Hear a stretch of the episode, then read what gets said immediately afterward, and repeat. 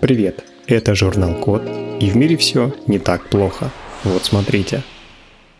Разработали систему датчиков, с которой любая поверхность превращается в клавиатуру. У каждого из нас, скорее всего, есть своя любимая клавиатура, за которой просто приятно работать. У нее свой ход, высота клавиш и своя тактильная отдача. Даже положение рук на клавиатуре и ее высота тоже играет роль. Если пересесть за клавиатуру, которая повыше или пониже, то сразу как-то дискомфортно и все не то, и клавиш уже не нажимается с той же легкостью. Но бывает так, что нужно набирать текст на разных устройствах. Например, на работе один компьютер, а дома второй, и у них разные клавиатуры. Или на работе системник, а дома ноутбук. Клавиатуры тоже получаются разные. Здесь уже приходится выбирать.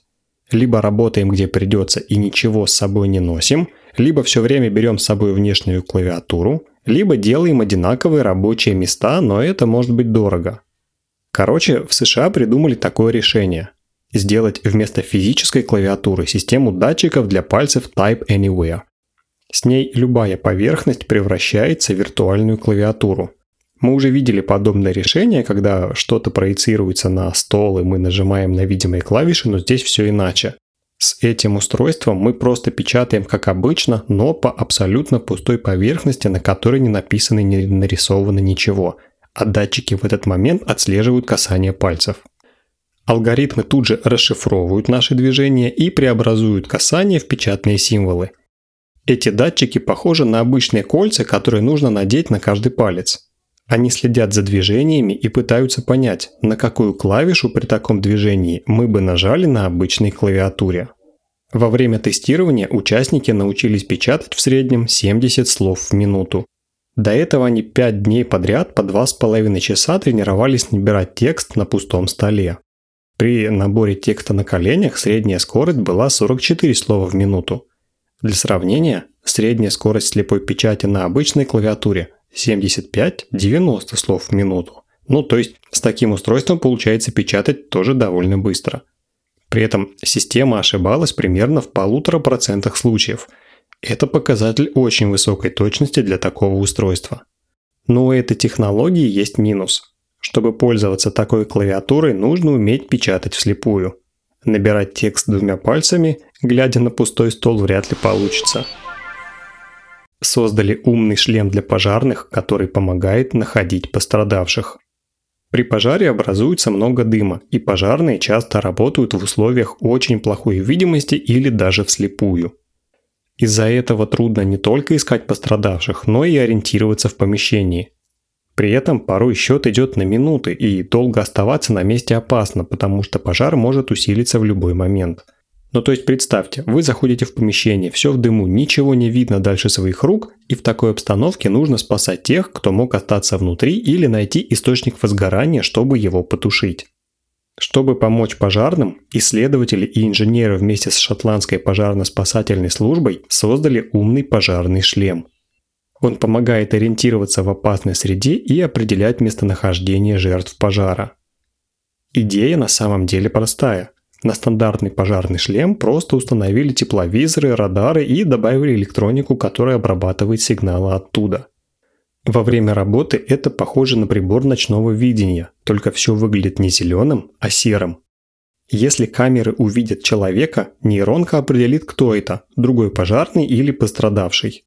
Чтобы можно было ориентироваться и двигаться в полном дыму, туда же добавили инерциальные датчики – им не требуются сигналы или внешние ориентиры для определения положения в пространстве. Вместо этого они по изменению своего положения просто запоминают пройденный маршрут и помогают найти дорогу обратно в случае необходимости. Вся начинка состоит из готовых компонентов и весит меньше килограмма. Шлем уже успешно испытали в учебном центре пожарно-спасательной службы. В будущем в шлем хотят добавить встроенный дисплей и возможность генерировать 3D-карты. По мнению разработчиков, в таких шлемах пожарным будет проще и безопаснее выполнять свою работу и спасать людей, и при этом подвергать себе меньшему риску. Это как раз тот пример реально полезного и практического применения технологий в быту и в сложных условиях. Когда технологии и алгоритмы помогают спасать жизни, это всегда хорошо.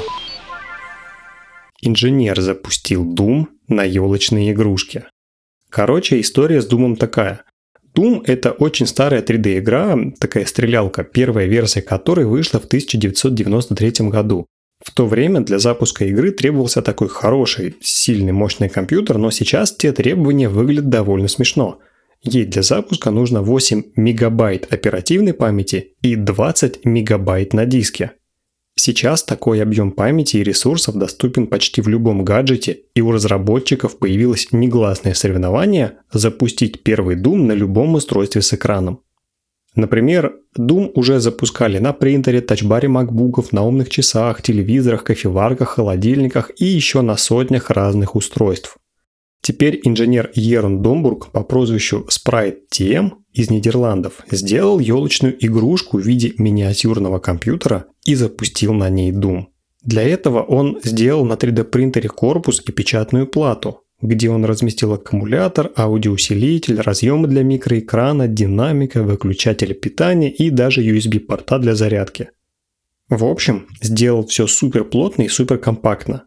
Если учесть, что диагональ экрана равна всего 0,96 дюйма, ну то есть 2,4 э, сантиметра, то это очень миниатюрное устройство – такой крохотуля компьютер работает на микроконтроллере, у которого всего 400 килобайт оперативной памяти и к нему можно еще подключить 8 мегабайт флеш-памяти. Этого мало для запуска полноценного Дума, но вполне достаточно для работы портативной версии эмулятора геймбоя, на которой сверху уже и запускается первый Doom. При этом на этой елочной игрушке можно не просто запустить дом, но и даже пострелять в миллиметровых зомби с помощью Bluetooth клавиатуры и джойстика. Это одно из самых маленьких устройств, на которых запускали шутер. Ну, кстати, игрушка могла бы стать еще меньше, и рекорд был бы еще круче, если инженер бы не пытался сделать ее именно в виде системника с монитором. Разработали покрытие, которое не дает очкам запотевать. Сейчас будет очевидное. Очки помогают лучше видеть, но если они запотевают, то в них не видно ничего. Например, это происходит на морозе или при влажной погоде на улице, когда с холода заходят в помещение или если носить маску вместе с очками. В этот момент теплый и влажный воздух соприкасается с холодными стеклами очков. Влага тут же конденсируется на поверхности и покрывает все тонким слоем микрокапель. Это как раз про то, что очки запотели. Чтобы очки не запотевали, приходится наносить на них глицерин, шампунь или пену для бритья, или обрабатывать их специальными спреями, или протирать салфетками. В общем, постоянно чем-то тереть. Суть этих терок в том, чтобы нанести на поверхность стекол такое вещество, на котором из-за физических особенностей не скапливается конденсат. Глицерин или пена для бритья, кстати, как раз из таких, но если постоянно пенить очки на улице, это будет выглядеть очень странно. Исследователи швейцарской высшей технической школы Цюриха придумали вместо этого такое решение – наносить на стекла сверхтонкое покрытие на основе золота. Оно постоянно нагревает стекла очков и не дает им запотевать. И, кстати, для этого даже не нужны никакие батарейки. Без батареек работает вся эта конструкция так. Покрытие содержит крошечные кусочки золота между двумя сверхтонкими слоями оксида титана – то есть представьте, у нас есть тончайший слой титана, потом идут небольшие вкрапления золота, потом снова слой титана. И весь вот этот бутерброд из слоев толщиной всего в 10 нанометров активно поглощает инфракрасное излучение Солнца и сам нагревает стекла до 8 градусов даже в холодную погоду. При этом глаза и кожа под очками не нагреваются, а на стеклах не скапливается конденсат. Золота для такого покрытия нужно очень мало, гораздо меньше, чем, например, для производства среднего смартфона, поэтому такое покрытие, скорее всего, не будет очень дорогим. Если что, оно пригодится не только для очков, но и для окон машин, стекол витрин, холодильников в магазинах и для других прозрачных поверхностей. Разработали тонкие фотоэлементы, которые превращают любую поверхность в солнечную батарею. С развитием технологий и увеличением количества гаджетов людям нужно все больше энергии. Один из очевидных вариантов – это перейти на экологически чистые источники, например, от энергии Солнца, но на практике это оказывается сделать не так-то просто. Например, традиционные кремниевые солнечные батареи очень хрупкие, их приходится защищать стеклянным корпусом и тонкой алюминиевой рамой. Из-за этого такие батареи дорогие, громоздкие и требуют специальных условий при перевозке и установке. Чем больше таких батарей, тем больше они весят, поэтому просто так их разместить где угодно, например на крыше, тоже не получится. Еще после установки солнечные панели часто занимают много места и портят внешний вид зданий и участков. Например, представьте, классный участок, ухоженный газон, зеленая трава, все идеально. И тут бац, посреди газона стоят такие секции солнечных батарей. При этом вокруг, если оглядеться, достаточно много поверхностей, которые можно было бы использовать для сбора энергии Солнца. В Массачусетском технологическом институте придумали такое решение. Они сделали сверхлегкие фотоэлементы, которые превращают любую поверхность в солнечную батарею.